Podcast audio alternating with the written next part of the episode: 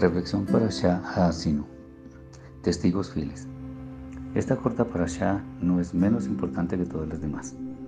Aquí hay una declaración sorprendente y es que el Eterno por medio de Moshe está poniendo los cielos y la tierra como testigos de las palabras del cántico, que en sí mismo también será un fiel testigo contra las malas acciones del pueblo de Israel en todas las épocas de la historia.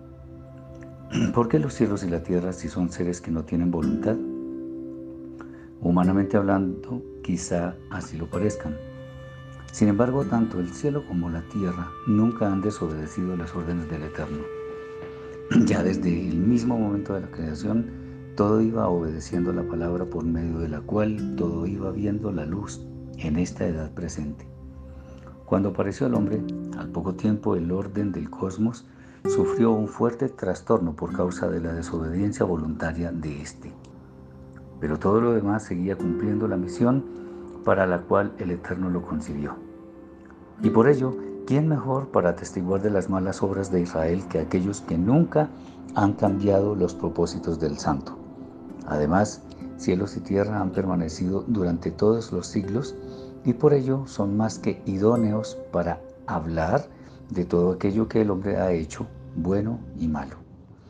Esto nos enseña que el ser humano debería ser también buen testigo de las obras del Eterno, volviendo a la obediencia fiel a sus mandatos.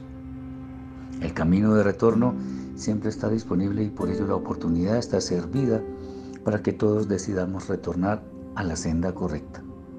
Y esta senda es precisamente la que nos hace testigos idóneos de la grandeza del Eterno, porque así, y no de otra forma, es como estamos restaurando el orden ideal del comienzo, que es a lo que estamos siendo llamados en este momento de la historia. Un buen testigo es fiel y dice la verdad, más que con sus palabras, con sus acciones. Quizá este tipo de advertencias o consejos sean bastante repetitivos, pero la misma Torah nos anima a hacer lo mismo siempre y a repetirlo una y otra vez a nuestros hijos. Bien dijo Yeshua que quería que nosotros fuésemos sus testigos en todas partes donde estemos. Tal cosa no es casualidad, sino parte de los mejores propósitos del Eterno, bendito sea. ¿Quieres ser un buen testigo del Eterno por medio de Yeshua?